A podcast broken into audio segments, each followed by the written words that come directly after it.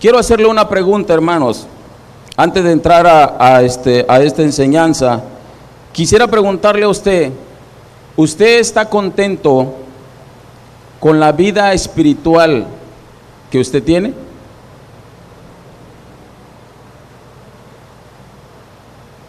No quiero que me conteste, pero sí quiero que usted se pregunte y diga si usted está contento con la vida espiritual que tiene. ¿Será acaso que Dios lo llamó para que viva con esa vida espiritual que en este momento está teniendo? ¿Está feliz usted sabiendo que lo que hace lo hace para agradar a Dios? ¿Está usted contento porque sabe que todo lo que hace a Dios le está agradando?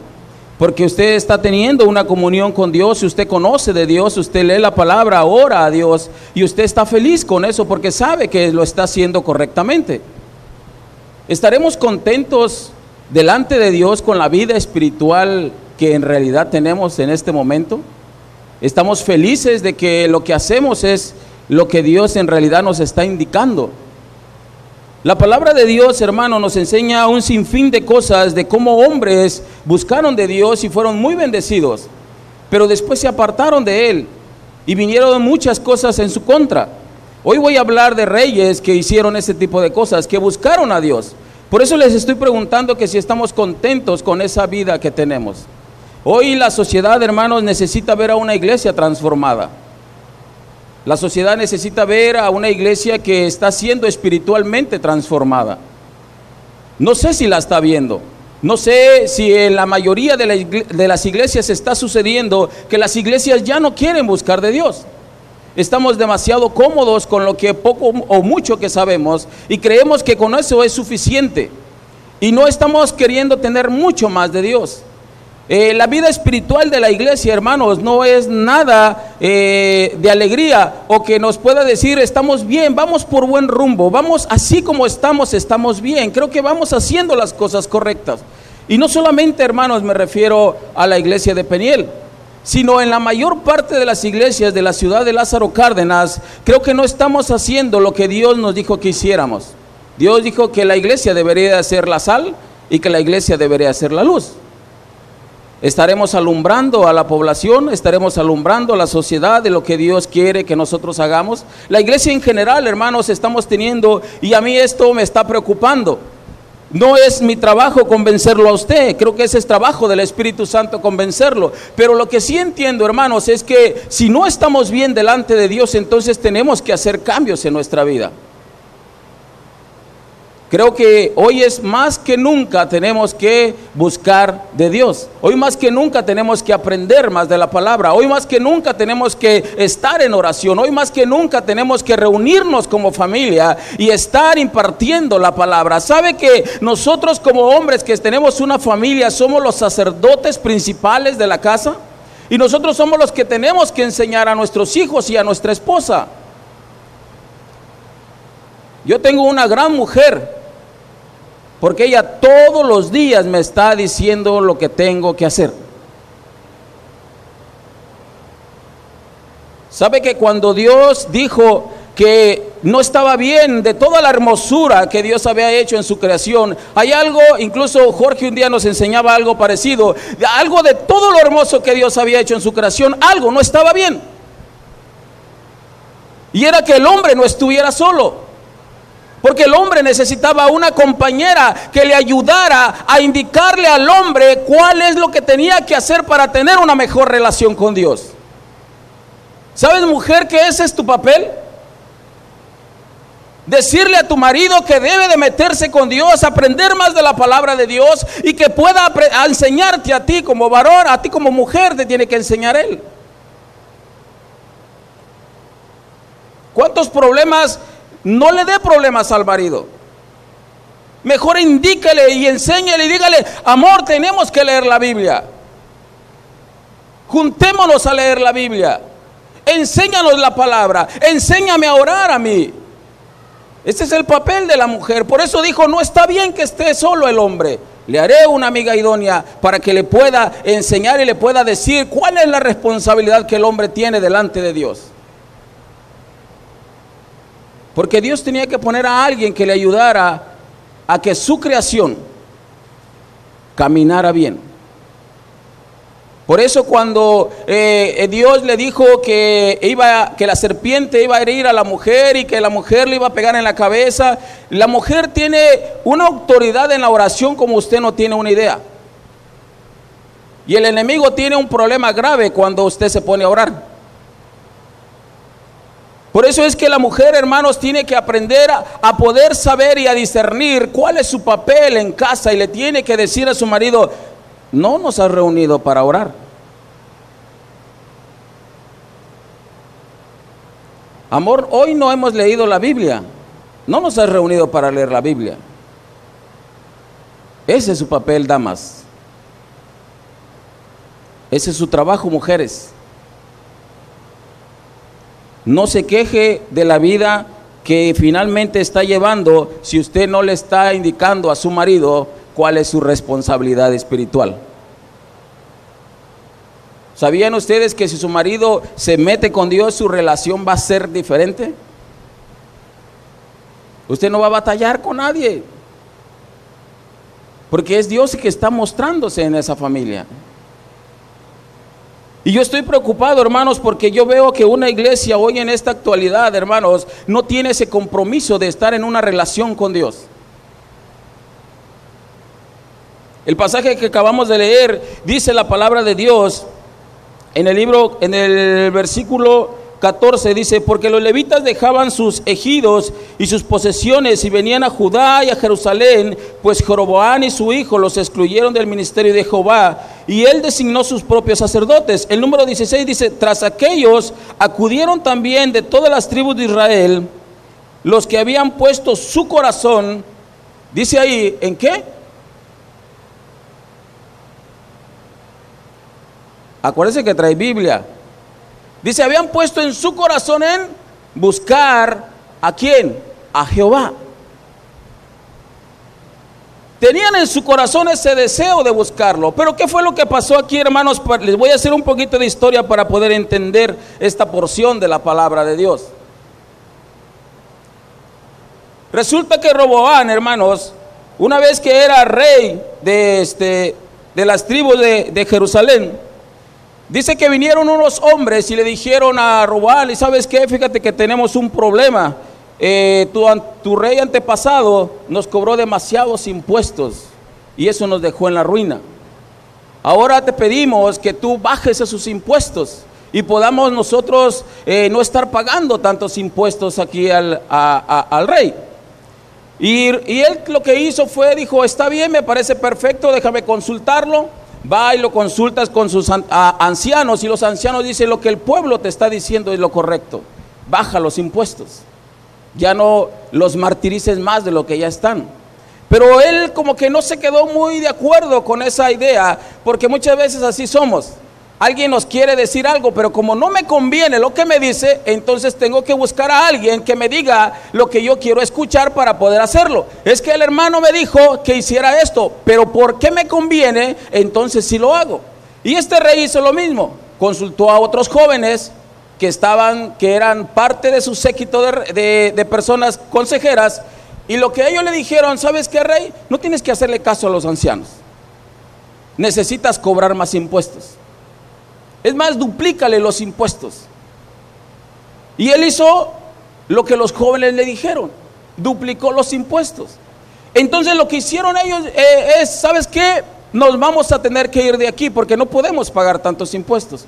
Y de ahí se divide eh, en lo que es este, el, lo que es el reinado del norte y el reinado del sur. Diez tribus se fueron hacia el norte y solamente dos tribus quedaron con Roboán, que era Judá y este, ahorita le digo cuál otra porque no la tengo en la mente. Y Benjamín, la tribu de Benjamín y la tribu de Judá se quedaron con él. Entonces él dijo, ¿cómo le hago para rescatar a las diez tribus que se fueron de mí? Porque el reino se nos dividió ya. ¿Qué voy a hacer? Entonces de aquí viene esta palabra y dice la escritura, Dice, tras aquellos acudieron también todas las tribus de Israel, los que habían puesto su corazón en buscar a Jehová Dios de Israel, y vinieron a Jerusalén para ofrecer sacrificios a Jehová, el Dios de sus padres. Así fortalecieron el reino de Judá y confirmaron a Roboán hijo de Salomón, por tres años, porque tres años anduvieron en el camino de David y de Salomón. ¿Qué hizo Roboán, hermanos? Lo que hizo fue decirle a los demás que buscaran de Dios porque teníamos que rescatar esas diez tribus y traerlas. Siempre que hay un problema en casa, buscamos a Dios. Pero si no hay problema en casa, significa que todo está bien, por lo tanto no necesito que Dios intervenga en mi familia, o en mi negocio, o en lo que en mi propia vida. Pero aquí había un problema. Él tenía que rescatar a esas 12 tribus, ah, perdón, a esas 10 tribus, y empezó a buscar de Dios. Y su, el pueblo con el que se quedó, que fue Judá y Benjamín, empezaron a buscar de Dios. Y Dios empezó a bendecirlos por eso. Pero esa bendición que él tenía de parte de Dios por buscarlo, solo le tardó tres años. Después de que las cosas se empezaron a acomodar, él dejó de buscar a Dios. Y al no buscar a Dios empezó una crisis en su reinado. Porque eso es lo que llega a suceder, hermanos, cuando dejamos de buscar a Dios. Cuando tú estás en una crisis, lo primero que haces es que tú quieres que Dios te ayude en lo que está aconteciendo en tu vida.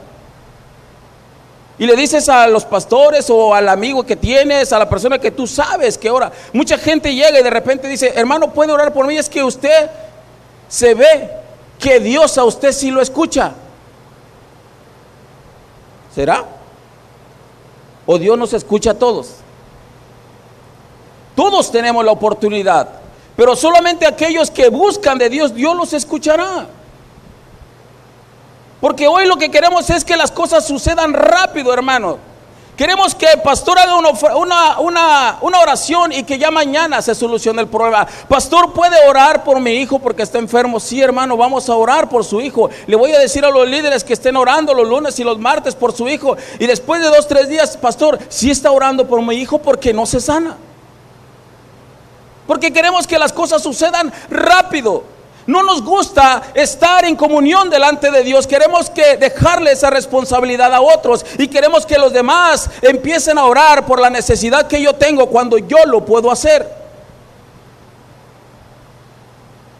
Pastor, discúlpeme, pero yo fui el lunes y el martes a la oración y yo no vi que oraran por mi hijo enfermo.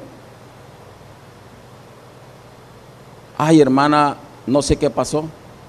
Yo dejé indicaciones que se orara por usted y por su hijo. Porque queremos que las cosas sucedan rápido. Pastor, tengo esta emergencia. Ore para que rápido Dios haga algo. Rápido queremos las cosas. Pastor, ¿puede orar por mí porque no tengo trabajo? Y me urge el trabajo. Ojalá el Señor vaya a hacer algo rápido. Queremos todo rápido, hermanos. Pero no queremos rendirnos a Dios a buscarlo porque eso genera en nosotros un compromiso. Tenemos que buscar a Dios porque eso va a generar que nuestras vidas espirituales puedan cambiar. Vean lo que Dios dijo y lo que Dios, vean el corazón de Dios, porque el corazón de Dios está plasmado en las escrituras. Y quiero que usted me ayude a entender esta parte. Vamos al libro de Jeremías.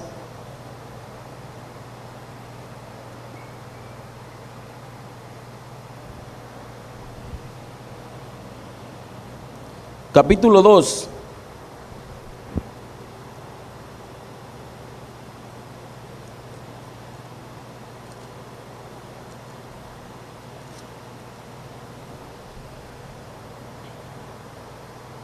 Del 1 al 19. Vean lo que el corazón de Dios tiene contra su pueblo. ¿Lo tiene? ¿Me dice amén? Recuerde que no hay pantallas. Dice la palabra de Dios así, vino a mí palabra de Jehová diciendo, anda y clama a los oídos de Jerusalén diciendo, así dice Jehová. ¿Quién lo dice? Lo está diciendo Dios. Dice, me he acordado de ti de la fidelidad de tu juventud, del amor de tu desposorio, cuando andabas en pos de quién? De mí. Cuando uno anda buscando de Dios, vean las cosas que llegan a suceder, pero cuando nos alejamos de las cosas de Dios, también quiero que aprenda lo que sucede. Cuando andabas en pos de mí en el desierto, le está hablando a Jerusalén, en tierra no sembrada, santo era Israel a Jehová, primicias de sus nuevos frutos. Todo lo que devoraban eran culpables, malvenían sobre ellos, dice Jehová. Oí la palabra de Jehová, casa de Jacob y todas las familias de la casa de Israel. Así dice Jehová. ¿Qué maldad hallaron en mí vuestros padres? que se alejaron de mí.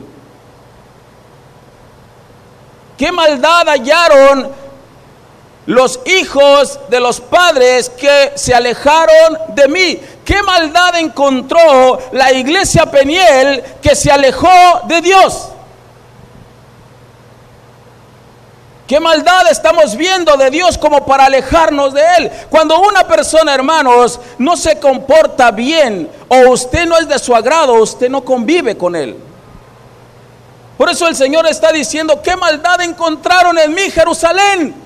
Que se alejaron de mí. ¿Cuál es la maldad que Dios hizo para el pueblo? Como para que el pueblo se alejara de Él. Ninguna. Pero ¿qué le pasó entonces al pueblo? Dice, así dice Jehová, qué maldad hallaron en mí vuestros padres que se alejaron de mí y se fueron tras la vanidad y se hicieron vanos. Y no dijeron, ¿dónde está Jehová que nos hizo subir de la tierra de Egipto? Todavía preguntamos, ¿verdad? Después de que no oramos, después de que no leemos la palabra, después de que no tenemos una buena relación con Dios, nos preguntamos, ¿dónde está Jehová que me ha venido este mal? Señor, ¿por qué a mí? ¿Por qué mi familia no está bien? No ora, no lee la palabra y con mucho trabajo viene a la iglesia.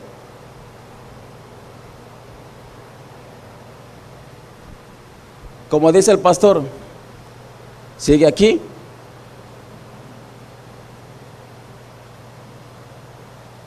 Vean lo que dice, es palabra de Jehová en su escritura, no lo estoy diciendo yo. Dice, y no dijeron, ¿dónde está Jehová que nos hizo subir de la tierra de Egipto, que nos condujo por el desierto, por una tierra desierta y despoblada, por tierra seca y de sombra de muerte, por una tierra por la cual no pasó varón y ahí habitó hombre? Esa es la congoja del pueblo. Y os introduje en tierra de abundancia. Vean la diferencia. Dios diciendo, yo a ustedes los introduje en tierra de abundancia. Y el pueblo diciendo, esta tierra no funciona.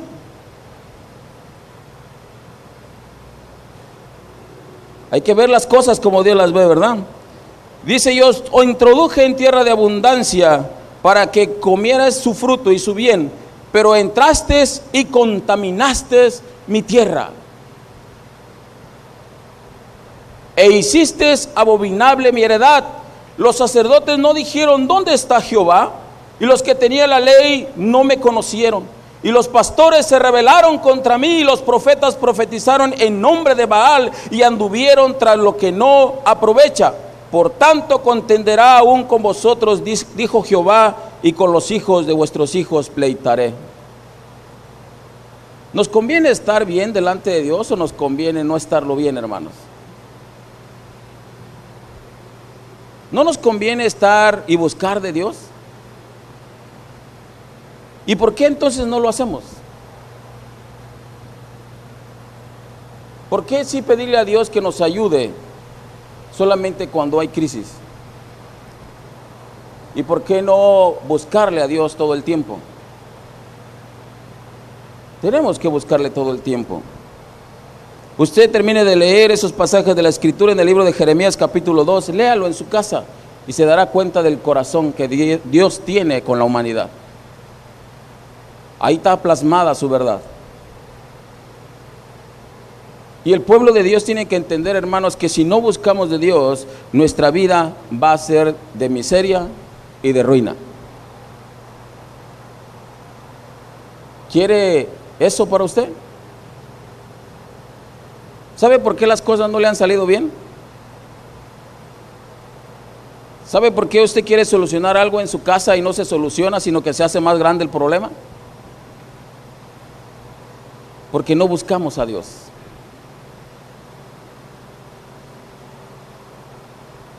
No oramos. No meditamos en la palabra. Nos creemos tan inteligentes que lo queremos hacer nosotros. No ocupo a Dios. Pero la palabra de Dios nos enseña que no, que lo necesitamos. Salomón era el rey de Israel y era el hombre más sabio que pudo haber habido en la historia. De hecho, mucha gente quería conocer su sabiduría y era tan grande su fama en todo el mundo, dice la palabra de Dios, que querían venir a ver lo que estaba, cuál era tan gran sabiduría que Salomón tenía y cómo la había obtenido. De ahí, hermanos, salen eh, su hijo Roboán, de ahí se divide el reino por causa de lo que le había acontecido, y diez tribus, hermanos, se fueron con Joroboán. Y era un rey muy pagano. De hecho, Joroboán no quería que las diez tribus fueran a, este, a Jerusalén para poder adorar a Dios. Así que puso altares en diferentes eh, partes de todo lo que era su territorio y puso altares eh, de Baal para que ahí fueran y adoraran. Y él les decía, ¿para qué van allá? Aquí hay un templo donde ustedes puedan adorar a Dios. Pero era un templo pagano, era un templo que Dios aborrecía, que Dios no estaba ahí. Pero Jorobán eh, lo que quiso era que no las diez tribus no fueran a crear una alianza otra vez con Roboán, porque eso podía traer conflictos más adelante. Y entonces lo que hizo Joroboán fue a poner todo lo que era la parte eh, sur para que no pudieran llegar a esos lugares. Empezó a poner eh, altares e imágenes para que el pueblo de Israel pudiese ir a adorar a esos lugares. Y Roboán, hermano, se quedó con dos tribus, la tribu de Judá y la tribu de Benjamín. Y dice la palabra, lo que yo les estaba enseñando en el libro de Segunda de Crónicas, es que eh, Roboán quería recuperar a las demás tribus y empezó a buscar de Dios.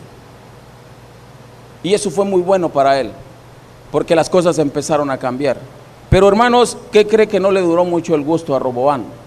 Después de tres años se empezó a olvidar de Dios. Y ahí empezaron las crisis de los reyes. Hay tres reyes que quiero hablarles el día de hoy. Uno se llama el rey Asa y se encuentra en el libro de Segunda de Crónicas, capítulo 14, versículo 2 al 6. Y vean lo que dice la palabra de Dios, hermanos.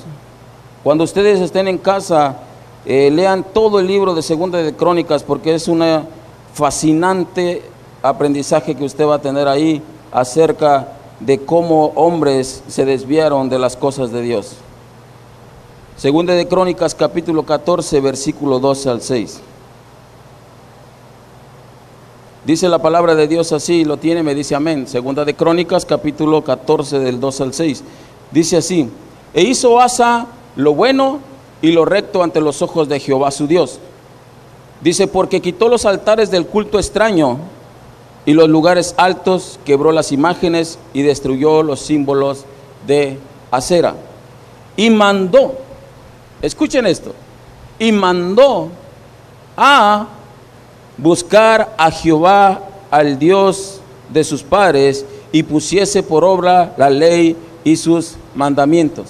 Hay dos cosas que todos los reyes que les voy a decir, vamos a ver tres solamente, que hicieron. Y era uno es que ordenaban al pueblo a buscar a Dios. Asa hizo algo muy interesante y eso a Dios le agradó. Y dice la escritura que mandó quitar todos los altares de Baal y todo lo que no era, que era una abominación delante de los ojos de Dios. Y dice que los quitó todos y mandó al pueblo a buscar de Dios. Imagínense Peniel Lázaro Cárdenas, todos buscando a Jehová Dios. ¿Qué estaría pasando en nuestra ciudad?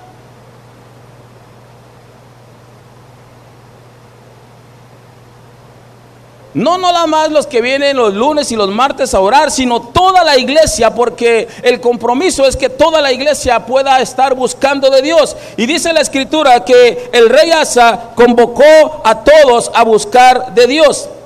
Segunda de Crónicas, capítulo 14, versículo 2 y 6. Y dice, y quitó a sí de todas las ciudades de Judá los lugares altos y las imágenes, y estuvo el reino en paz bajo su reinado.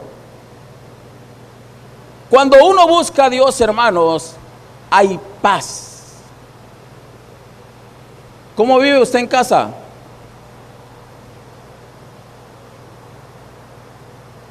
¿Cómo vive con la familia en casa? En paz. O en pleito. Dice la palabra de Dios entonces que Asa, como hizo eso de buscar a Dios, dice que trajo Dios una paz. Tenía enemigos, muchísimos, como usted no se lo puede imaginar. Por eso le pido que lea el libro de Crónicas. Tenía demasiados enemigos, pero sin embargo Dios trajo paz. Nadie le hizo afrenta a un pleito, a querer guerrear en contra de ellos, porque ellos todo el tiempo estaban en guerra. Pero dice la palabra de Dios que trajo paz a la vida de Asa por dos razones. La primera, porque buscó y le dijo al pueblo, busquen de Dios. Y lo segundo que hizo fue, vamos a conocer la ley de Dios. O sea, la escritura. Y todo eso le ayudó al rey Asa para que pudiera todo el pueblo meterse con Dios. Y Dios vio el corazón del pueblo y vino la paz a ese lugar. Porque Dios estaba obrando poderosamente en ellos. Pero ¿qué pasó después, hermanos? Y eso es lo que queremos que podamos entender con qué facilidad nos podemos desviar de buscar a Dios. Nos podemos desviar de no leer la palabra. Nos podemos desviar en cualquier parte de nuestra vida con mucha facilidad en no poder entender que necesitamos de Dios. Y vean lo que le pasó al rey Asa. Segunda de Crónicas capítulo 16 del 7 al 10 dice así.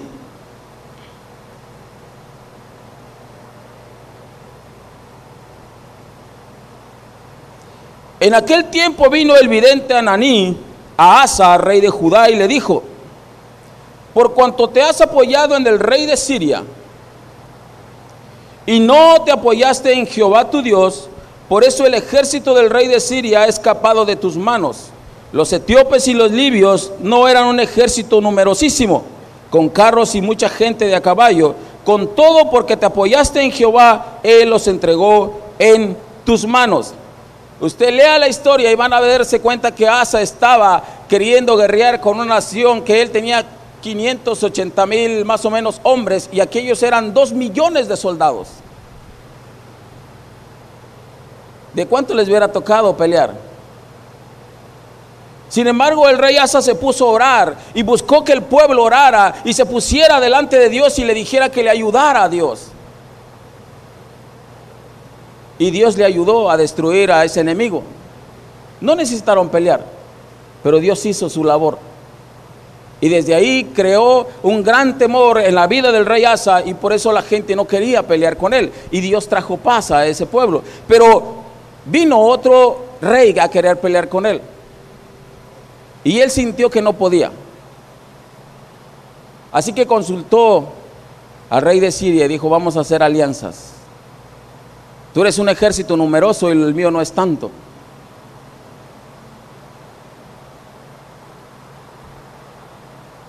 Y por eso el sacerdote le dice, confiaste en Dios antes. Y ahora no. En otras palabras, hermanos, tuviste un problema y consultaste a Dios. Dios te lo resolvió. Pero tuviste otro, pero como resolviste aquel y creíste que tú lo podías hacer solo, ahora ya no consultas a Dios porque crees que lo puedes resolver tú solo. En todo momento, hermano, la palabra de Dios nos enseña a buscar a Dios. El mensaje principal de la palabra de Dios es que Jesucristo dio su vida por nosotros. Él no le pertenecía, yo no podía pagar por algo que Él sí podía pagar, por eso es que Él lo hizo. El mensaje de Dios es que nos unamos a Él. El rey Asa no pudo entender eso. ¿Dios le ayudó? Sí. Pero después ya no lo consultó. Prefirió confiar en los ejércitos más grandes que en el Dios de la salvación. Aquel que le había liberado ya una vez, ahora ya no era digno de confianza. Y sabe, hermanos, muchas veces a nosotros nos pasa igual. Hay un problema en casa, se soluciona. Viene otro problema en casa. Ahora yo puedo tomar mis propias decisiones sin consultar a Dios. Y nos metemos en un problema más grande. Vean lo que hizo el segundo rey, el rey Usías, segunda de Crónicas capítulo 26.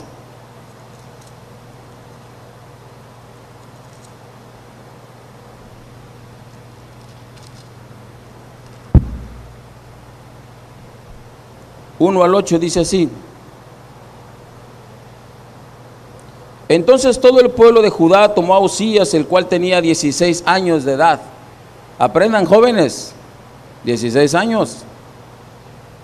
Y lo pusieron por rey en lugar de Amasías, su padre.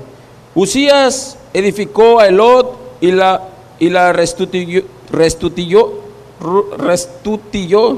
a Judá después que el rey Amasías durmió con sus padres.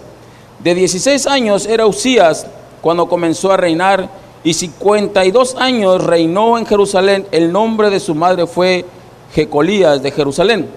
Y escuchen esto, e hizo lo recto ante los ojos de Jehová, conforme a todas las cosas que había hecho Amasías su padre. Y persistió, ¿en qué? Nuevamente.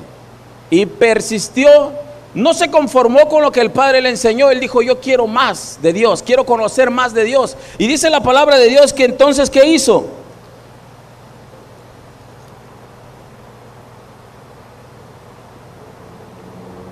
¿Sí todavía está ahí conmigo?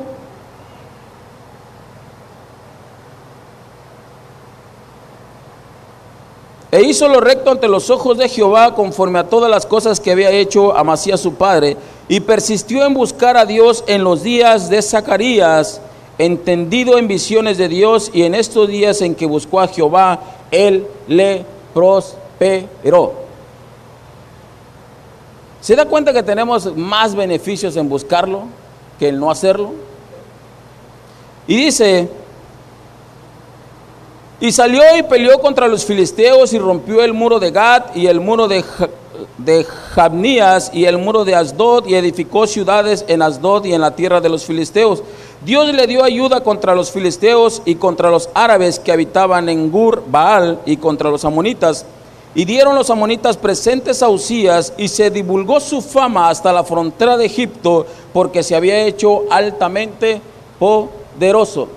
Pero ¿cuál era lo que hacía que Usías fuera tan poderoso y que tuviese tanta fama?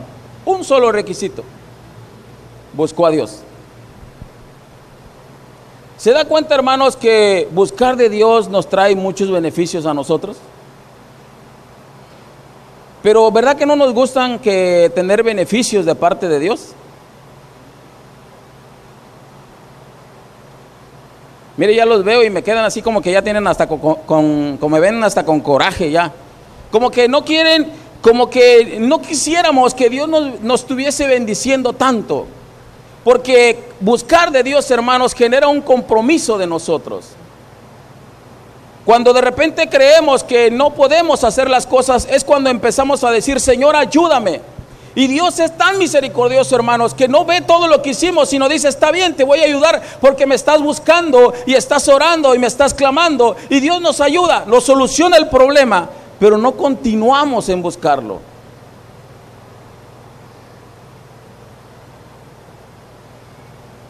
El rey Roboán perdió la brújula. El rey Asa perdió la brújula. Empezaron bien, terminaron mal. El rey Usías también parecía 16 años. Imagínense quién puede decir, este rey qué nos puede llevar, pero tenía algo. Él había conocido de su padre cómo buscar de Dios y él dijo, y me empeñé a seguir buscando de Dios. Y Dios lo bendijo y reinó más de 50 años en aquel lugar. Pero las historias nunca terminan tan bien. Y vean cómo terminó la historia. Segunda de Crónicas capítulo 16, 26 del 16 al 19. Dice, más cuando ya era fuerte, cuando Usías era fuerte, dice la palabra de Dios, dice, su corazón se enalteció para su ruina. Cuando usted conoce tanto, pudiese llegar a suceder eso. ¿Quién me puede enseñar a mí? ¿Quién me puede enseñar algo? Nos enaltecemos. Creemos que el conocimiento es de nosotros y el conocimiento es de Dios. ¿Es bueno conocer? Claro que es bueno conocer. No podemos ignorar las escrituras. Pero dice la palabra que el rey Usías, como ya era fuerte, su corazón se enalteció para su ruina porque se rebeló contra Jehová, su Dios. Aquel que primero lo buscaba, ahora era su enemigo.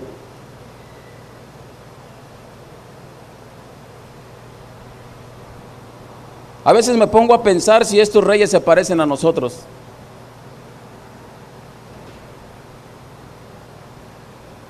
Y vean lo que dice más adelante. Entrando en el templo de Jehová, dice, porque se rebeló contra Jehová su Dios entrando en el templo de Jehová para quemar incienso en el altar del incienso. Mire, cuando yo leo estas cosas, yo me pongo a pensar, caray Señor, eras demasiado estricto. Se enalteció porque él dijo, esta era una labor de los sacerdotes, quemar el incienso. Pero él dijo, yo lo puedo hacer, yo soy grande, soy fuerte, soy poderoso. Por lo tanto, yo lo puedo hacer. Y lo hizo y eso le costó su reino. Si yo lo viera de esa manera, yo, yo diría, no era para tanto, Señor. ¿O usted qué pensaría? Hay una equivocación, hay un errorcillo que ha cometido Usías y, y con eso pudo haber perdido el reino. Sí, hermanos, con eso fue suficiente para perderlo. Y vean lo que dice más adelante. Y se pusieron contra, él, contra el rey Usías, y entró tras él el sacerdote Azarías, después de que él entró, y con él ochenta sacerdotes de Jehová, varones valientes. Y se pusieron contra el rey Usías y le dijeron, no te corresponde a ti, oh Usías, el quemar incienso a Jehová, sino a los sacerdotes, hijos de Aarón, que son consagrados para quemarlos. Sal del santuario, porque has prevaricado y no te será para gloria delante de Jehová Dios. Entonces Usías, teniendo en la mano un inciensario para ofrecer incienso, se llenó de ira y en su ira contra los sacerdotes la lepra le brotó en la frente. Y Usías, hermanos, después de ser un rey tan poderoso, quedó aislado por causa de la lepra y así murió. ¿Se da cuenta, hermanos, que lo importante que es buscar de Dios y no rebelarnos en contra de Él. Y para terminar, hermanos, quiero mencionarles otro rey. Segunda de Crónicas, capítulo 17, versículo 3 y 5. Y con eso voy a terminar. ¿Está aprendiendo algo hoy? A ver, ¿está aprendiendo algo hoy? Bueno, allá en la, este, afuera le voy a preguntar qué aprendió. Segunda de Crónicas, capítulo 17, versículo 3 y 5, dice así. Y Jehová estuvo con Josafat, otro rey, porque anduvo en los primeros caminos de David, su padre, y no buscó a los Baales, sino que buscó al Dios de su padre y anduvo en sus mandamientos y no según las obras de Israel. Jehová por tanto confirmó el reino en su mano y todo Judá dio a Josafat presentes y tuvo riquezas y gloria en abundancia. Y se animó su corazón en los caminos de Jehová y escuchen lo que empezó a hacer. Y quitó los lugares altos y las imágenes de acera de en medio de Judá. Al tercer año de su reinado envió sus príncipes Benail, Abdías, Zacarías, Natanael y Micaías para que enseñasen en las ciudades de Judá. Hay dos cosas importantes que tenemos que aprender con este rey Josafat. Dice que quitó todos los altares que impedían o que eran abominación delante de Jehová. Después de que los quitó, dijo, bueno, ya se los quité, ahora qué tengo que hacer. Y dice la palabra de Dios que mandó a los sacerdotes y mandó a un ciertas personas para que le enseñasen al pueblo las escrituras, la ley. No basta con quitar cosas de nuestra vida, hermanos, hay que reemplazarlas con algo que sea de Dios. Porque de repente decimos, es que yo ya le entregué mi vida a mi, a mi Señor Jesús.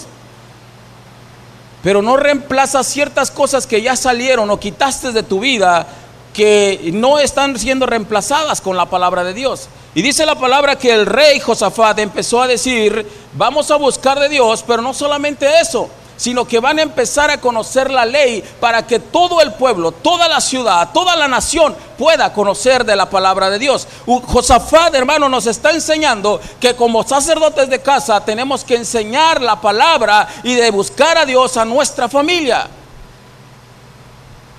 Usted debe de reunirse, yo tengo que reunirme con mis hijos, con mi esposa y enseñarle la palabra de Dios. Si cada uno de nosotros, hermanos, hacemos y les enseñamos la palabra de Dios a nuestras familias, créame que Ciudad Lázaro Cárdenas va a ser otra ciudad. Si no le enseñamos a nuestros hijos la palabra de Dios, el mundo les enseñará a cómo no amar a Dios a nuestros hijos.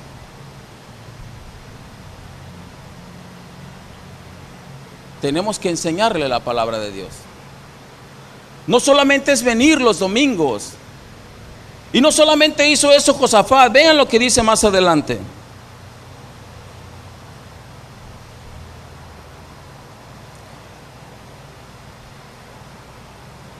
Y cuando ellos, a los levitas, Samanías, Netanías, Sebadías, Asael, Semiranó, Jonatán, Adonías, Tobías y Tobadonías, y con ellos a los sacerdotes Silisama y Joram, enseñaron en Judá, teniendo consigo el libro de la ley de Jehová, y recorrieron todas las ciudades de Judá, enseñando al pueblo.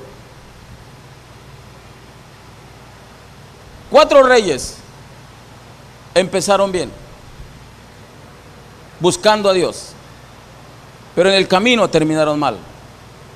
Cuando yo veo toda la historia de Josafá, digo, este sí era digno de aprendizaje. Pero hizo algo malo.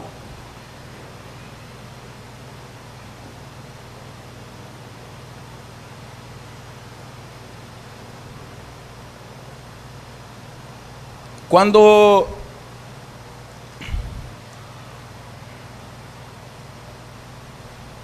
Cuando Jeroboam murió, hermanos, recuerden que la tribu se dividió. Jorobán se llevó 10, Roboán se llevó 2. Cuando Jorobán murió, se levantó un rey que se llama Acab. Acab se casó con una mujer que ustedes la conocen muy bien y se llama Jezabel. Y resulta que Josafat hizo alianzas con Acab. Y Jezabel era cosa. Era una mujer que podía obtener lo que quería. Dominaba a quien se le pusiera encima. Bueno, más bien de frente, ¿verdad? No había hombre que no pudiese dominar. El hombre hacía lo que ella decía. Uy, ya no nos está gustando esto, creo. Pero dice la palabra de Dios que Josafat hizo una alianza con Acab, cosa que no debió haber hecho.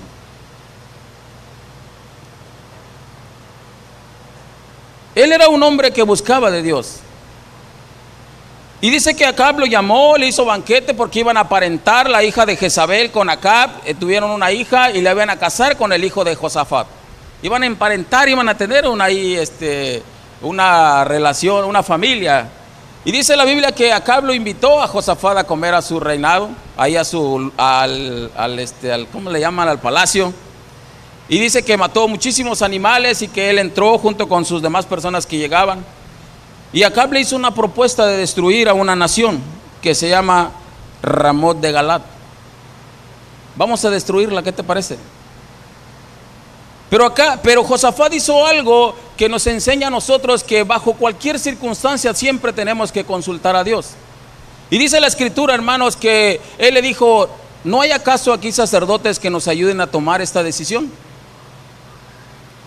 Y Acab le dijo, sí, tengo 40 sacerdotes. ¿De dónde cree que eran los sacerdotes? Digo 400 sacerdotes. Eran los famosos sacerdotes de Baal. Así que llegaron los sacerdotes y acá les preguntó y los consultó, oye, queremos hacer guerra contra Ramón de Galat. ¿Dios nos dará el triunfo? Y los sacerdotes decían, Acab siempre quiere escuchar cosas positivas a sus oídos. Ustedes pueden leer la historia después. Y dice que los sacerdotes le dijeron sí. como escuchamos una, una palabra, sin problema, vas a destruirlos. No pasa nada, no hay problema con eso, tú los vas a destruir y vas a ver que no te va a suceder nada porque Dios así lo quiere. Pero este hombre Josafat, como era un hombre de Dios y oraba a Dios, se metía con Dios, dijo, ¿acaso no hay aquí un sacerdote de Jehová? No quiero sacerdotes de Baal, quiero un sacerdote de Jehová. Y le trajeron al sacerdote. Y el hombre que fue por el sacerdote dijo, acá te solicita, pero tienes que responder lo que su oído quiere escuchar. Y el sacerdote va y le dice, bueno, si tú quieres escuchar eso, eso es lo que te voy a decir, ve y haz guerra contra Ramón de Galat y vas a ganar.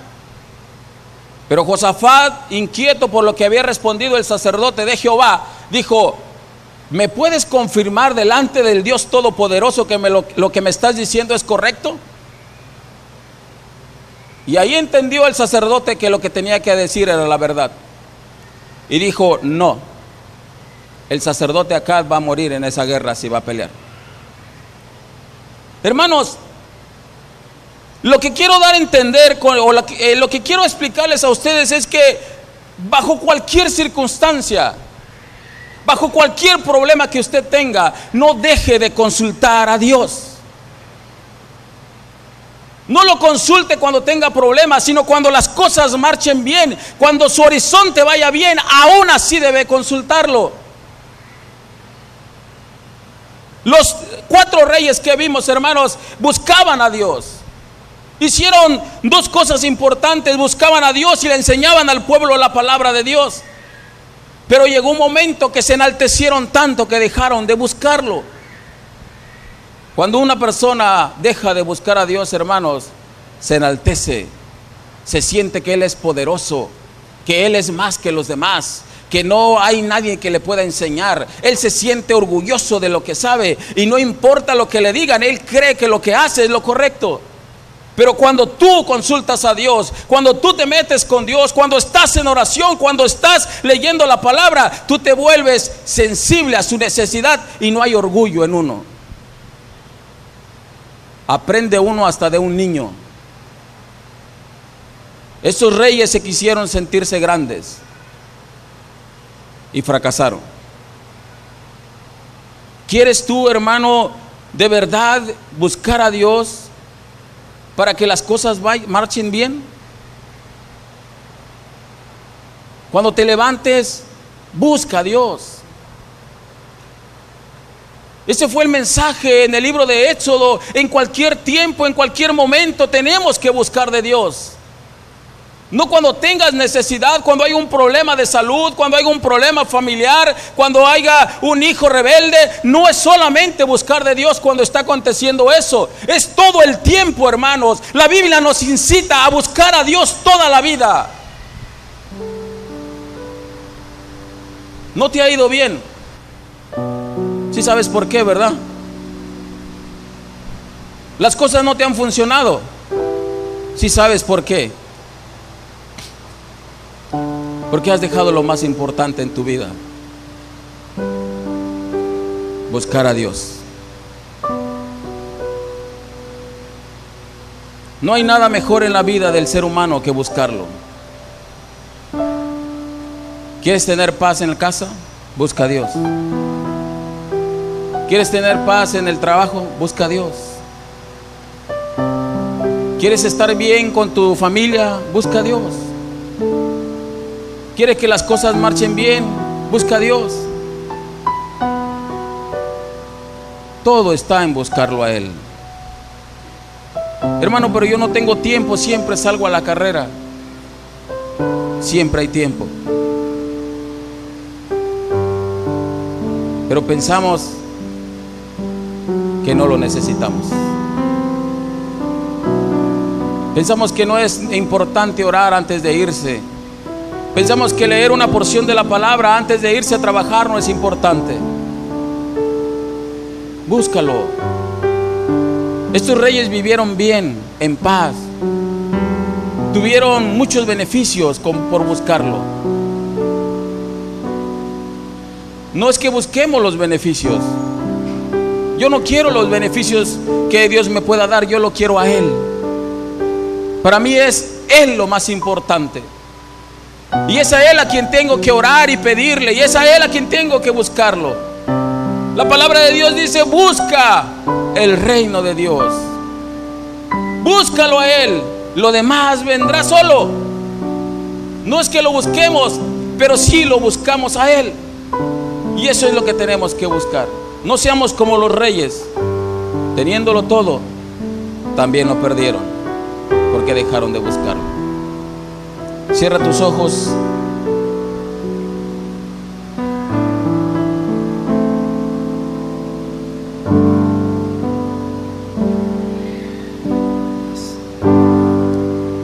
Y ahí donde estás, te hice una pregunta al, al principio. ¿Estás contento con la vida espiritual que tienes? Si no es así, es momento de decirle, Señor, te he fallado. He hecho lo malo delante de tus ojos. Te pido que me perdones. Yo quiero estar en paz con mi familia, con mis amigos, con la iglesia, con el trabajo, con todo, Señor. Pero lo más importante, Señor, quiero estar en paz contigo. Quiero buscarte, Señor, todos los días de mi vida. No solamente cuando haya problemas, Señor. Cuando algo malo esté aconteciendo en casa, quiero buscarte todo el tiempo.